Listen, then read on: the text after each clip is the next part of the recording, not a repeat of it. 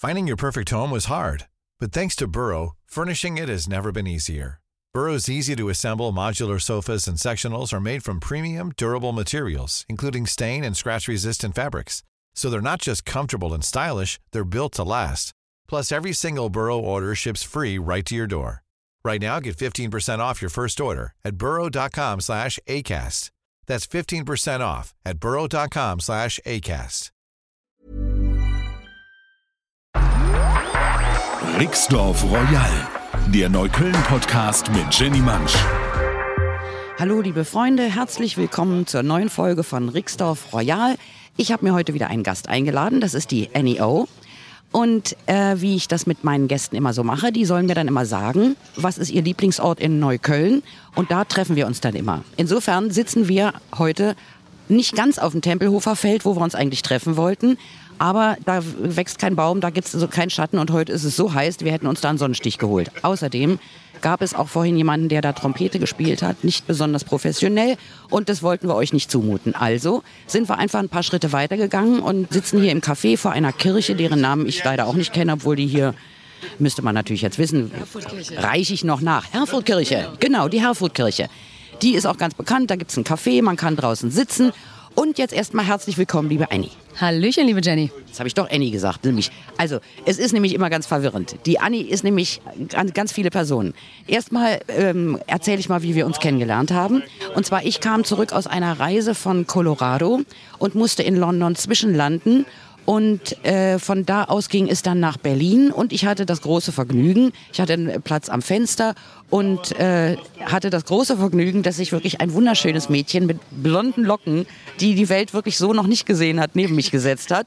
Und ich fand die sofort so cool, dass ich, dass wir, wir sind doch gleich ins Gespräch gekommen. Und jetzt sag du mir mal, bitteschön, du bist damals, du hast damals noch in England gewohnt, in London und bist nach Berlin gekommen. Aus welchem Zweck? Tja, weißt du, Jenny, ich habe mir auch überlegt, wann denn das genau war. Weißt du das noch, in welchem Jahr das war? Das ist nämlich gar nicht so einfach, weil bei mir ist es ja eh schwierig, weil ich habe ja lange Jahre in London gelebt.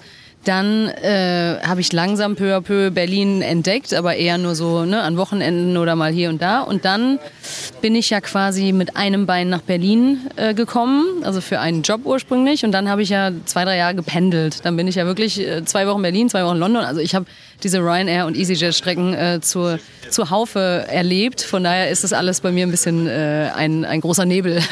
Äh, bei mir auch, mit Jahreszahlen habe ich jetzt auch nicht so. Aber es ist, es ist jetzt schon ein paar Jahre her, aber auch noch nicht allzu lange. In diesem Jahrzehnt hat es auf jeden Fall stattgefunden. Es ist ein bisschen wie mit den 80ern. Wer sich daran erinnert, war nicht dabei. Also, ihr könnt euch darauf verlassen, das hat so gestimmt. Nämlich die Anni hat mir damals auch eine CD in die Hand gedrückt, die du gerade irgendwie mit deiner damaligen Band ähm, Harlequin oder wie hieß die? Der hattest da irgendeine CD und die hast du mir in die Hand gedrückt. Echt, ja? Oh Gott, okay, Rotkäppchen hieß die Band. Das war, das muss ja schon ein bisschen länger her sein. Okay, das war ja noch vor meinem DJ-Abschnitt. Äh, da war das noch der Bandabschnitt, ja. Okay. Ja, Anni hat viele Abschnitte. äh, und eine Geschichte, die ist auch schon des Öfteren sogar schon in den Medien aufgetaucht, weil die einfach echt spitze ist. Ja, das erzählst du uns mal. Du erzählst uns jetzt einfach mal, wo du herkommst und auf welchen verschlungenen Wegen du zu einer der wirklich bekannteren DJs in Berlin geworden bist. Du hast die, bist hier hingekommen, das habe ich ja miterlebt. Und diese Braut hat sich die Stadt hier wirklich erobert im Sturm, ja. Und jetzt erzählst du uns mal, was sie vorher alles gemacht hat. Ach, du schmeichelst mir, liebe Jenny. Ist doch so, war doch so. Also, ja, ich versuche es äh, nicht ganz so weit äh, oder nicht ganz weit auszuholen. Ähm, ich bin in Dortmund geboren und aufgewachsen. Ähm, und dann irgendwann habe ich beschlossen, äh, BWL zu studieren. Also das ist so mein erster Abschnitt. Und da ich schon immer ein sehr ambitionierter und leistungsorientierter Mensch war, habe ich dann gleich beschlossen, auch an der damals oder vielleicht auch, äh, ich will jetzt nichts Falsches sagen, aber immer noch eine der besten Unis äh, in Deutschland zu studieren, nämlich eine Privatuni habe mich dann für die Privatuni entschieden und habe dann gleich diesen ganzen krassen Leistungs- und Erfolgsweg gewählt. Habe mit 18 dann da angefangen zu studieren und da war es eigentlich schon klar, wenn man da anfängt, dass man dass man, ja, dass alle Unternehmen einen händeringend quasi anwerben möchten. Also ist eigentlich so die große Frage, ob man noch Unternehmensberater, Investmentbanker oder Unternehmer wird. Ich habe mich dann für Investmentbanker entschieden und habe dann in London, habe erst ein Praktikum gemacht, ein Jahr vor dem Abschluss und habe dann, das war 2006, nach meinem Abschluss bin ich dann nach London gegangen, um bei einer der großen Investmentbanken äh, zu arbeiten. Ich war damals 22 und äh, mein Einstiegsgehalt lag bei 100.000 Euro, im, also umgerechnet. Und das, Das ist echt krass, ne? äh, ja, ich meine, ist immer noch normal, ne? Aber es, äh, jetzt ist so lange her oder so ein anderer Abschnitt, dass es sehr, sehr äh, ja, we- weit weg sich, sich anfühlt. Naja, aber zu der Zeit muss ich sagen, war ich noch völlig davon überzeugt. Ich wollte irgendwie, ne, ich wollte erfolgreich sein, ich wollte mich da behaupten, ich wollte mich beweisen, ich wollte da, ja, da mitmischen. Und dann, zu meiner eigenen Überraschung, war es tatsächlich so, sobald ich da anfing, bin ich sozusagen, ich meine, es ist ein bisschen schwer, das kurz zu erklären, aber ich, das, nach nur wenigen Monaten bin ich tatsächlich aus meiner, aus meiner Illusion aufgewacht. Ich habe gemerkt, dass ich die ganze Zeit eigentlich nur meinem Kopf gefolgt bin. Mein Kopf hat gesagt, du ähm, bekommst Bestätigung durch Leistung, durch, durch das Erreichen von, von äh, Status oder äh, von dich beweisen. Ne? Und, und dann habe ich gemerkt, dass es, also, sobald ich das Ziel erreicht hatte, habe ich gemerkt, dass es überhaupt ganz und gar nicht zu meinen Bedürfnissen passt. Ähm, äh, und Woran hast du das gemerkt? ähm, tatsächlich war das äh, ein richtig krasses Bauchgefühl. Also ich bin, während ich einerseits vom Kopf her so total stolz in die Bank gegangen bin und so dieses, wow, ich bin jetzt, ich habe es geschafft, ich bin Teil dessen und so weiter und so fort, hat sich umgekehrt in meinem Bauch also alles dagegen gewehrt. Also ich wollte morgens nicht mehr zur Bank, ich wollte abends am, am schnellsten nach Hause. Ähm, es hat sich so alles, es war wirklich, irgendwas hat sich in mir mit Händen und Füßen dagegen gewehrt. Und das ist dann so schlimm geworden, dass ich einfach irgendwie, ich war total lethargisch, ich konnte mich nicht mehr motivieren und, und mein Kopf immer noch so, hey, jetzt Mann, mach doch mal und ne, aber eigentlich hat sich alles in mir dagegen gewehrt. Und dann habe ich so, äh, dann musste ich quasi aufwachen und habe gemerkt, so, ey, das geht so nicht weiter, das geht einfach nicht. Ja, und dann habe ich nach wenigen Monaten gekündigt und hatte ja selber keinen Plan B und äh, habe mich dann quasi von London aufsaugen und wieder ausspucken lassen. Ausgespuckt wurdest du damals aber dann noch in der Form nicht Harlekin, sondern Rotkäppchen. Harlekin kommt mir natürlich deshalb in den Sinn, weil entweder du oder dein Bandkollege hatte immer so ein Genau, wir, Harlekin-Kostüm. beide hatten, wir beide hatten da so maßgeschneiderte, äh, so ein bisschen Freddie Mercury äh, Ganzkörperanzüge, genau. Ja, und dann mit der Band äh, war das aber damals schon nicht mehr. Du bist dann hier hingekommen und wolltest dich als DJ durchsetzen, oder? Jein, also es war so, nach, dem, äh, nach der Bank habe ich noch mal so, natürlich muss ich auch ein bisschen Geld verdienen, habe noch mal ein, zwei Jobs irgendwie probiert, aber alle ein bisschen, alt, also nicht Alternative, aber nicht, nicht mehr Banking, also ein bisschen PR-Agentur, Werbung, was auch immer. Aber gleichzeitig ist das mit der Musik auf einmal, äh, hat das angefangen. Und zwar habe ich aus dem Blauen heraus einfach gemerkt, ich hatte wie so ein Geistesblitz, ich muss Schlagzeug lernen. Und dann habe ich angefangen, Schlagzeug zu lernen und dann habe ich meinen Bandpartner. Das führte einfach alles zum anderen. Das war wirklich wie so ein Sog in London. Ich habe da ganz, ganz viel Neues entdeckt, habe da ganz viele neue Seiten an mir entdeckt. Ja, und dann habe ich jahrelang in der Band gespielt, äh, Rotkäppchen mit meinem Bandpartner. Und ähm, das haben wir so fünf, sechs Jahre gemacht. Und dann irgendwann war da so ein bisschen die Luft raus. Wir haben uns so ein bisschen auseinander gelebt und und dann äh, war auch gleichzeitig so ein bisschen mein Geld alle. Genau, ich hatte ja noch meine, meine, meine Bonuszahlung, die ich nach sechs Monaten Investment Banking hatte. Die hat mich dann noch ein paar Jahre über die, also immer so als Puffer quasi äh, über die Runden gebracht. Und dann war das auch irgendwann alle. Und dann habe ich mir so gesagt, ja, okay, ich muss, ich war so ein bisschen orientierungslos, Band war vorbei, Geld war alle. Dann dachte ich so, okay, ich, äh, ich, und ich habe zu dem Zeitpunkt irgendwie für sechs Pfund die Stunde im, im, im Topshop oder, äh, gearbeitet, ne? so Klamotten gefaltet. Und dann dachte ich so, ja, das ist es ja jetzt auch nicht unbedingt, dafür hast du jetzt auch nicht studiert. Vielleicht kannst du noch mal kurz so einen kleinen Abstecher machen und noch mal ein bisschen irgendwie was von ein paar Gehirnzellen anstrengen und ein bisschen Geld wieder verdienen. Und dann habe ich mich irgendwie ein bisschen beworben und hatte irgendwie innerhalb von einer Woche einen Job und ich so bei, bei einer Werbeagentur, bei einer äh, Agentur für, für also App-Marketing, also mo mobiles Advertising.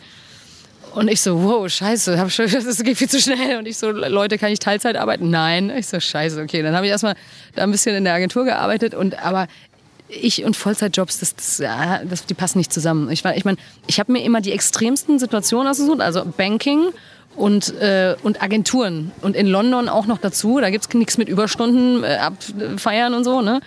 Und äh, ich habe gemerkt, dass es gar nicht so sehr das Banking war, sondern einfach dieses so viele Zeit meiner Lebenszeit in einer festen Anstellung zu verbringen, wo ich selber äh, ja was gegen meine eigenen Bedürfnisse geht.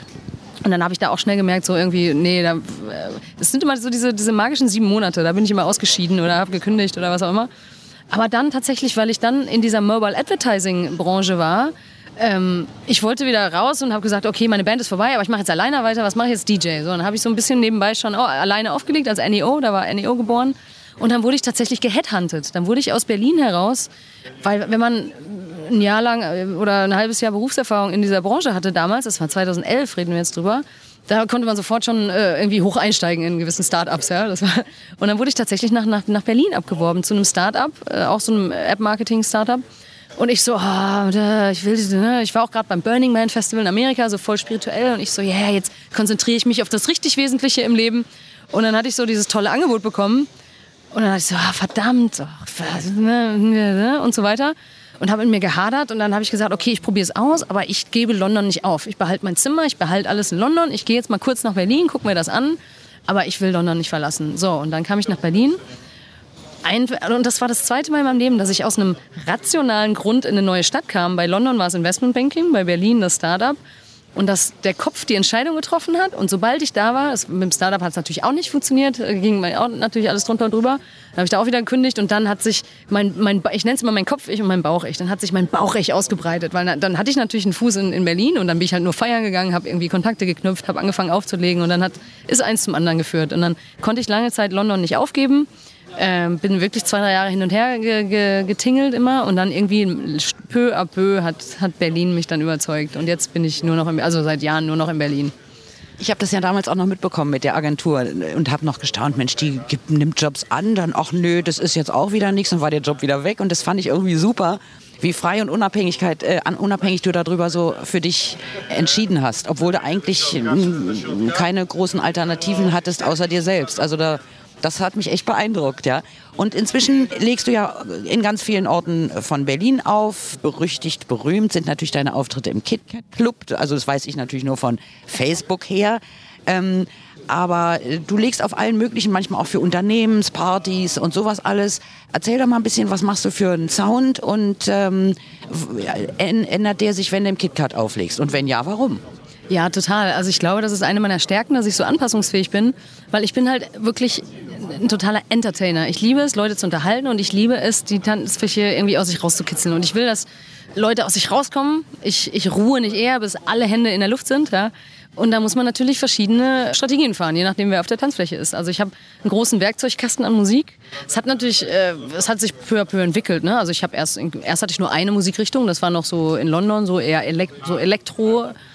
Und dann, äh, aber eigentlich, also man kann mich jetzt nicht sehen, ich habe so, einen, so einen blonden Lockenschopf, so ein, fast so ein bisschen wie so ein, also das darf man ja gar nicht mehr sagen, ne? so, einen weißen, so einen weißen Afro, aber naja. Doch, das kann man glaube ich so ruhig sagen, weil so sehen deine Haare tatsächlich ja. aus. Die sind wirklich phänomenal, müsst ihr mal auf Facebook gucken gehen. Der Anni ist sowieso phänomenal, da lohnt sich auch der Blick auf das andere, also kann ich nur empfehlen.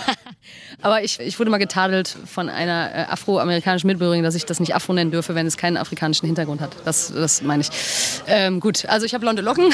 Und man kann ja auch entschuldigend hinzufügen, dass damals in deiner Bankerzeit du dir die Locken immer glatt gezogen hast. Da sah die Anni komplett anders aus, mit so einem bürgerlichen Schwänzchen da hinten zusammengebunden und die Haare aalglatt. Da bist du eigentlich kaum wieder zu erkennen. Ja, das ist eine richtige Personality-Verwandlung, echt, die sie da durchgemacht hat. Ja, das war symbolisch, weil meine Locken sind Natur, aber ich habe sie früher eben so in diesem Anpassungsmodus, ne, mich an das System anpassen, habe ich die unterdrückt und die sind von ganz alleine. Das war, so, das war wirklich so ein symbolischer äußerer Prozess, der parallel zum inneren Prozess stattgefunden hat. Je freier ich mich gefühlt habe, desto mehr kamen die Locken halt raus. Wo waren wir? Beim Auflegen, genau. Also eigentlich, ich sag mal, wenn meine Haare Musik machen würden, dann wüsste man, wie mir das klingt. Also ich habe so ein geborenes Fable für so Disco, Funky, äh, also wirklich so dieses groovige, funkige, so happy, so ein bisschen energiereich und so wirklich dieses, ach, ich will, dass Leute lächeln und irgendwie so aus sich rauskommen. Und das habe ich aber mit der Zeit immer weiterentwickelt. Also ich, ich kann quasi, ich passe mich immer da an, wo ich auflege. Und ich glaube, dass ich inzwischen so ein Riesen, dann habe ich in London, war ich mal Resident in so einer, bei so einer 70er, 80er, 90er Nacht, da habe ich dann das Riesenrepertoire so von den, von den Klassikern mir angeeignet und meine Spezialität ist halt Remixe davon zu spielen. Das heißt, ich, ich berühre so ein bisschen das, das Ältere und das Neuere. Ja, und dann was ich, lege ich im KitKat auf, da spiele ich natürlich härter, also mehr so, so Tech House und dann hat sich das so rumgesprochen, diese, diese Einfühlsamkeit für die Tanzfläche, dann äh, habe ich halt jetzt auch, also inzwischen echt viel für so Firmenveranstaltungen oder private Veranstaltungen. Und da ist es, das hat mich echt zum besseren DJ gemacht, weil die sind wirklich schwierig, wenn man da irgendwie 20 bis 60-Jährige aus zehn verschiedenen Ländern hat, so was, was spielt man dann da, ne? Und da die Leute aus sich rauszukitzeln, das, das, das war schon nicht so einfach. Aber das äh, kriege ich auch meistens hin. Scheint immer zu klappen, ja. so wie ich das verfolge. Ne?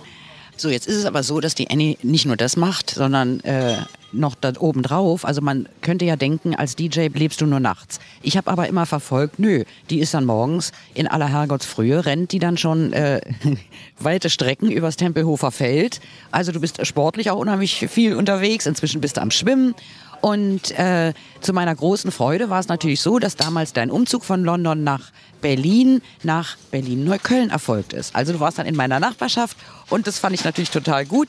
Und auch hier hast du dir gleich irgendwie, äh, hast gleich eine Wohnung gefunden oder sowas, ne? wenn ich mich recht erinnere.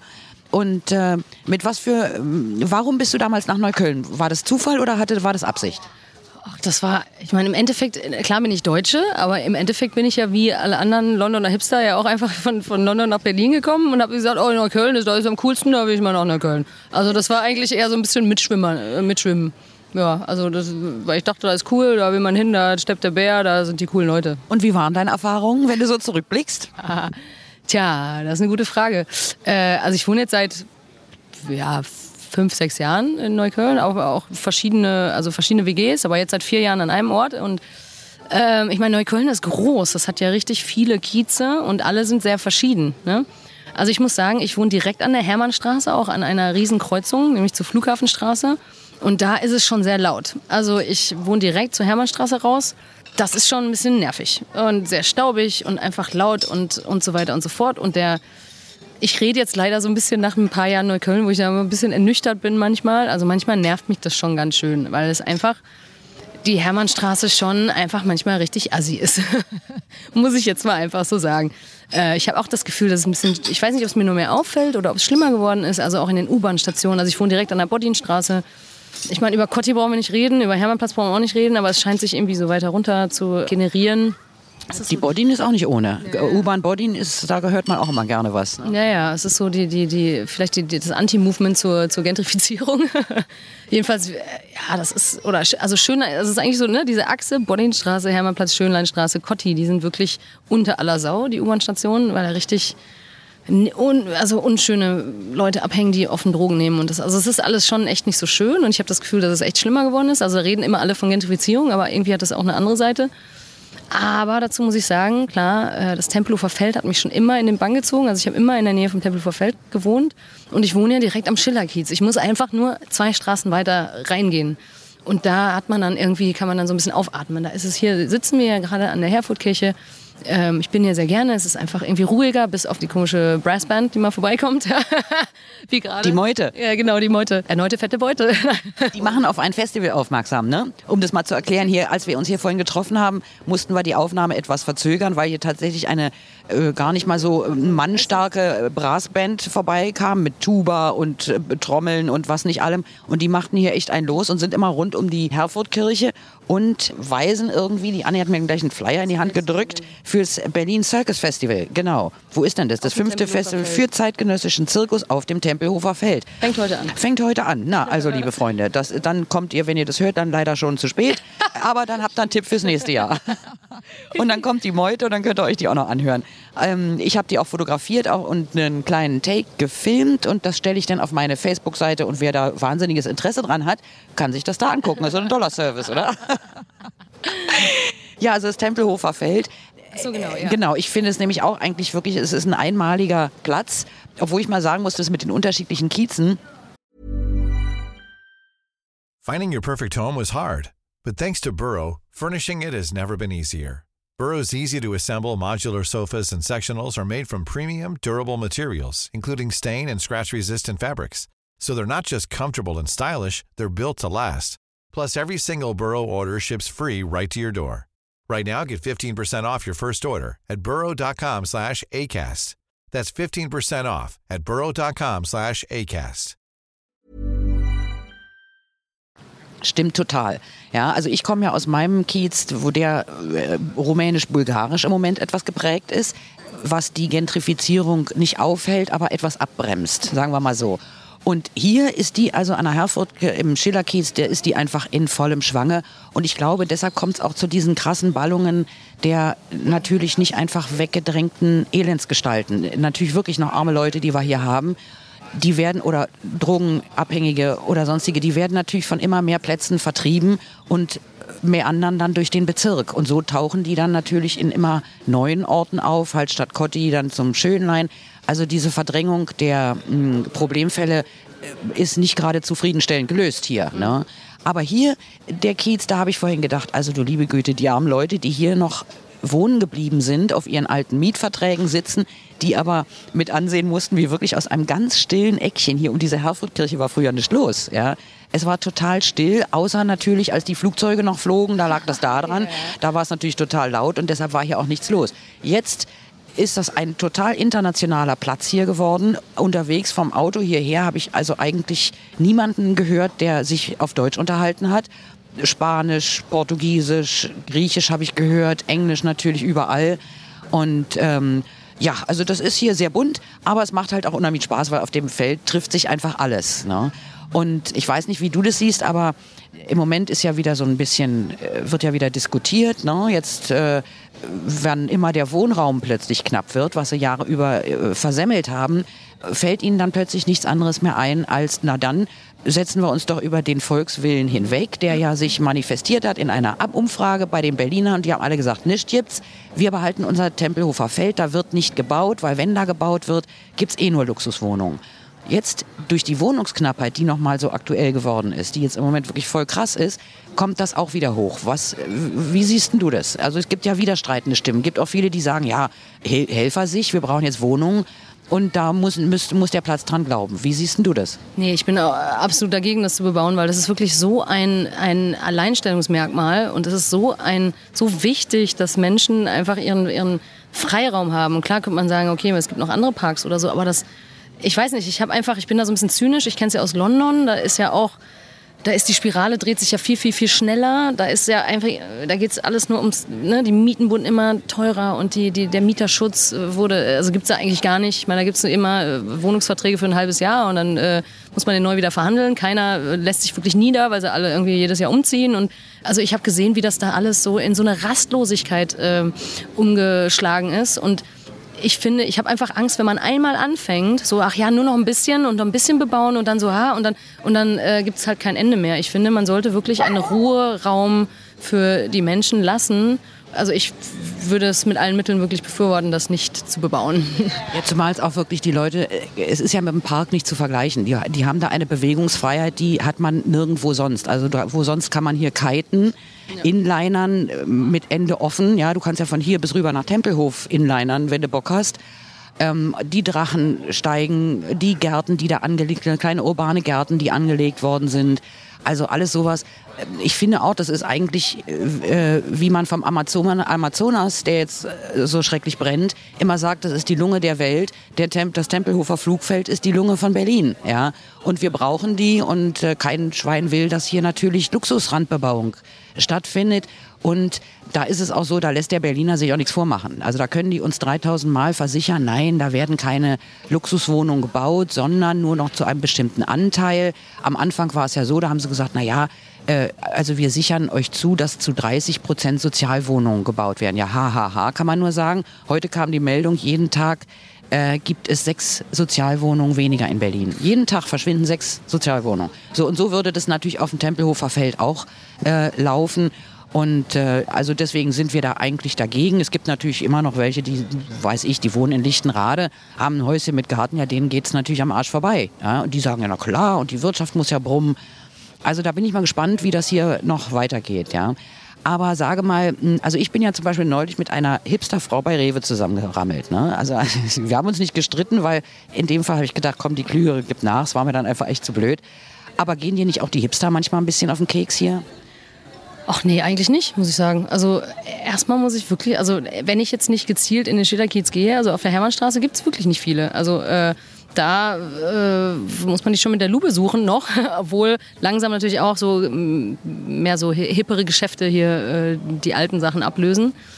Aber nee, eigentlich nicht. Also ich es tut mir jetzt fast schon leid, ich, ne, dass ich mich für die Gentrifizierung irgendwie ausspreche, aber ich finde das manchmal einfach total angenehm, wenn man hier und da ein neues Café eröffnet und das ist irgendwie einfach irgendwie schön. Dann was ist ein veganes Café da oder dies und das. Na klar wird das verschrien als die Gentrifizierung, aber ich finde das sehr angenehm. Also ich, ich fühle mich da eigentlich wohl dann. Ja, ein bisschen geht mir das natürlich auch so. Das hat immer so Schattenseiten, Sonnen- und Schattenseiten. Ne? Also äh, bei uns in der Straße, hm, wir waren ja die Vorreiter der veganen äh, Nummer hier plötzlich, ja, ausgerechnet in meiner Straße. Aus dem Döner wurde eine vegane Pizzeria. aus Salon Marion, einem Frisiersalon, wo noch so richtig die Trockenhauben hingen und immer so die Omis aus unserem Kiez, die ließen sich da immer die Dauerwelle legen. Daraus ist in, war dann die vegane Creperie und jetzt ist es ein Love Burger. Auch alles vegan, auch nicht ganz preiswert. Aber das sieht man dann auch. Also ähm, von unser einen, also Leute, Neuköllner sitzen da nicht. Ne? Aber es wird natürlich, und das Internationale, das ist natürlich schon schön. Also ich genieße das einerseits auch, merke aber auf der anderen Seite auch immer, dass es oft so Situationen gibt, wo man einfach spürt, dass hier viele hingezogen sind, ohne sich mal einen Kopf zu machen, wo bin ich jetzt eigentlich? Und da, gerade bei Rewe ist da so ein Knotenpunkt der von sozialen Spannungen, wo einfach so eine, eine, eine, alte, eine alte Kiezbevölkerung mit ihren eingefahrenen Schrullen und Macken ähm, konfrontiert werden mit Leuten, die das vollkommen anders kennen und die das überhaupt nicht, also es ist ein Clash, ja. Da kommt es manchmal zu lustigen Situationen, aber manchmal geht es dann natürlich auch rund, ja. Und ich habe das ja in, dem einen, in meiner einen Podcast-Folge mal so ein bisschen beschrieben, zum Beispiel Ede und Kutte, ne, zwei so eine Neuköllner Gestalten, die da inzwischen durch die Verdrängung wirklich leben wie so zwei Eisbären auf einer schmelzenden Scholle. Ne? Das wird immer weniger und inzwischen die, ihre ganzen Kneipen in der Umgebung sind weg. Ähm, geblieben ist ihnen der Love Späti gegenüber vom Love Burger, der von zwei Türken gemacht wird geführt wird und die sich da also mit Handschlag und begrüßen und haben da setzen sie jeden Tag ihre Stühle raus. Also das ist die kleine Scholle, die ihnen noch geblieben ist. Und wenn man wie ich schon so lange in Neukölln wohnt, dann äh, oder auch in dem Kiez wohnt, dann äh, merkt man das natürlich schon, ne? dass das einfach eine grundlegende Veränderung ist, auf die sich alle irgendwie erstmal so ein bisschen einstellen müssen. Gestern war ich zum Beispiel am Richardplatz und da habe ich zum, neulich habe ich noch gedacht, eigentlich warte ich darauf, dass hier das erste Geschäft eröffnet mit Dingen, die der Mensch nicht braucht. Weißt du, wie das alles so im Prenzlauer Berg sind ja auch, da kriegst du keine Schraube oder keinen Handtuchhalter mehr gekauft, aber du kriegst, ähm, äh, du kriegst edelsten Krempel, den du eigentlich nicht brauchst. Den kriegst du überall. Und das haben wir jetzt in Neukölln auch, nämlich am Richardplatz gibt es jetzt eine kleine Vintage- und Craft- also eigentlich alles so ein schönen Schnickschnack, den du in der Pfeife rauchen kannst. Ja? Aber dieses Geschäft war auch kein Kunde drin.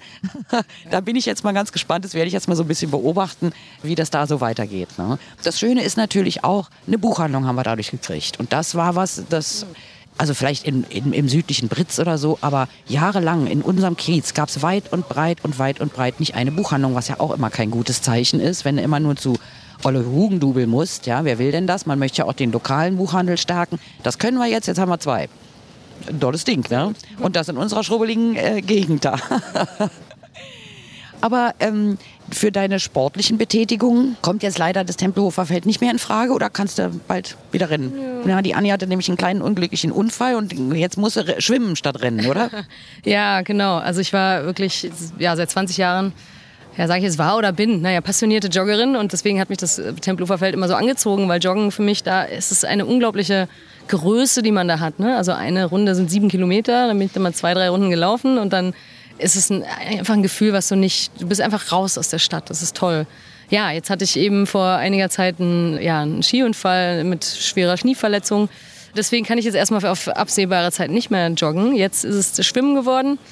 Und ja. Wo gehst du dahin? In ja, welches Schwimmbad? Genau, zum Glück wohne ich ja auch nur ein paar hundert Meter vom, vom Columbia-Bad ne, in Neukölln ist ja auch ähm, öfter mal in aller Munde, also ist ja auch ein, eher ein sozialer Brennpunkt. Ne? Aber ich habe tatsächlich herausgefunden, dass sie in dem Sportschwimmbecken ist jeden, jeden Tag von 8 bis 12 Uhr mittags ist nur Bahnschwimmen. Da ist man dann erstmal noch gefeit vor den äh, Kindern und, und anderen, die da irgendwie rumhüpfen und äh, Unsinn machen. Aber wie schafft man das denn bitte schön nach einer Nacht, wo du aufgelegt hast, ähm, morgens, Moment mal, Luzi, sei still, das ist jetzt hier mit der Chihuahua, mein Chihuahua. Luzi, Bällchen im Dackel hinterher, so jetzt ist wieder gut. Ja, ich sitze dann bei der Arbeit, kriege selber kaum die Augen auf, sehe aber, dass Anni nicht nur letzte Nacht aufgelegt hat, sondern von acht bis zehn entweder hier schon kilometerweise gerannt oder äh, bahnenweise geschwommen ist. Wie kriegt man denn das hin? Ich sehe, mein Social Media Marketing funktioniert. Nein, also äh, ich mache mindestens über einen Tag Pause dazwischen. Also montags mache ich auch keinen Sport.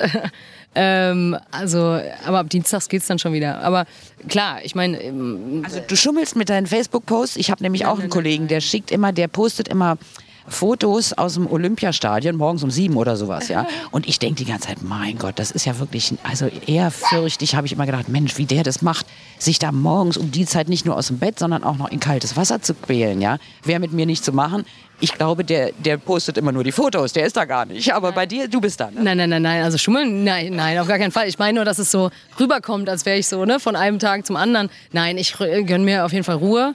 Ich meine, früher, jetzt, ich bin jetzt auch viel ruhiger geworden. Natürlich habe ich jahrelang auch heftig gefeiert. Da kann man dann auch mal ein, zwei Tage danach keinen Sport machen. Aber inzwischen, auch durch den Unfall, bin ich noch gesund. Also ich war schon immer sehr bewusst, dass ich in der Woche meine Balance halten möchte gegenüber dem Wochenende feiern. Also gute Ernährung und Sport und so weiter. Und jetzt durch den Unfall bin ich nochmal irgendwie ein bisschen körperbewusster geworden und bin jetzt auch nach, seit einiger Weile wieder komplett nüchtern. Also ich lege nüchtern auf, was auch nicht immer so einfach ist. Aber da kann man am nächsten Tag dann auch mal mehr machen wieder. Siehst du? Ja. Ganz vernünftig geworden, ja. ja.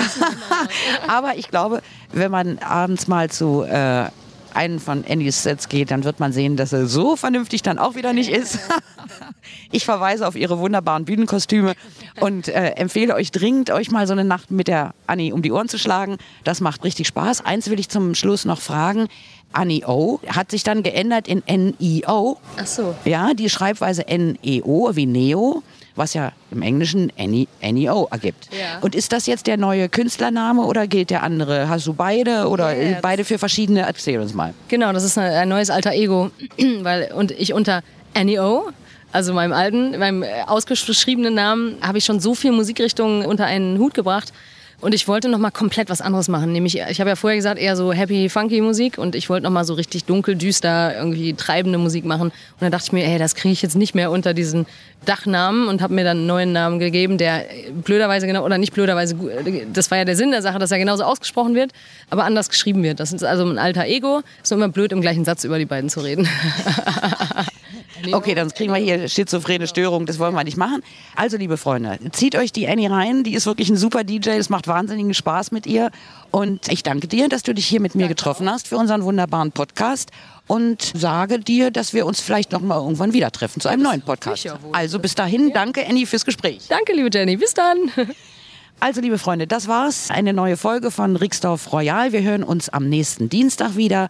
Und bis dahin macht's gut und bye bye. Ciao, eure Jenny. Rixdorf Royal, eine Produktion der Podcast 1 GmbH.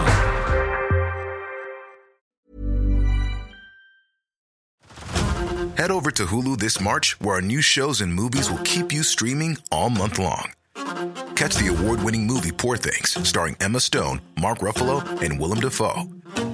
Check out the new documentary, Freaknik, The Wildest Party Never Told about the iconic Atlanta Street Party.